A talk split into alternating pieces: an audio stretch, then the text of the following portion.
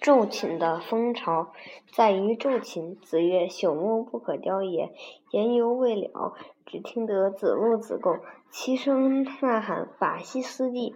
夫子暗藏怒气，轻声问道：“何谓也？”他家齐喊：“法西斯蒂！”夫子微笑道：“知之为知之，不知为不知，是知也。”大家第三次喊道：“法西斯蒂！”夫子真动了气。冷笑一声，意亦如也，走了出去，心中乱想：不，没想到教了这么多年书，卖了这么大力气，明晚来个法西斯蒂，越想越难过，只好去请教老子。嗯，见了老子，细说始末。老子微微一笑，道：“老二，该我没告诉你。”过吗？凡事要无为而治，谁叫你爱管闲事儿？法西斯蒂，活该！难道学生睡觉，我还得给他盖上点被子吗？夫子反抗。那说什么？那哪？那谁那么说来着？不要管他好了。老子说。他醒了呢？醒了之后，发给他毕业证书好了。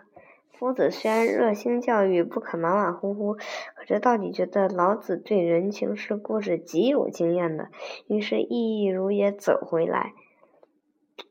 到了学校，呵，贴满了标语，打倒法西斯蒂化的孔老二。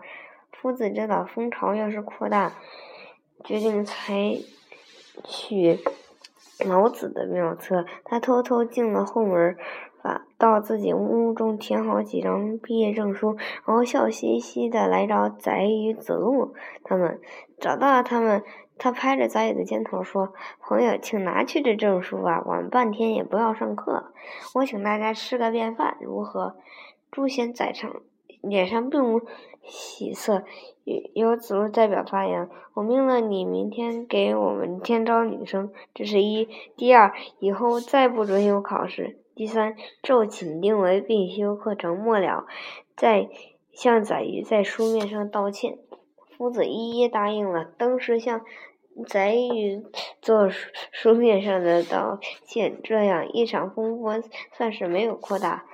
后来宰予等就成了七十二贤，而夫子至死也没法没法西斯计划。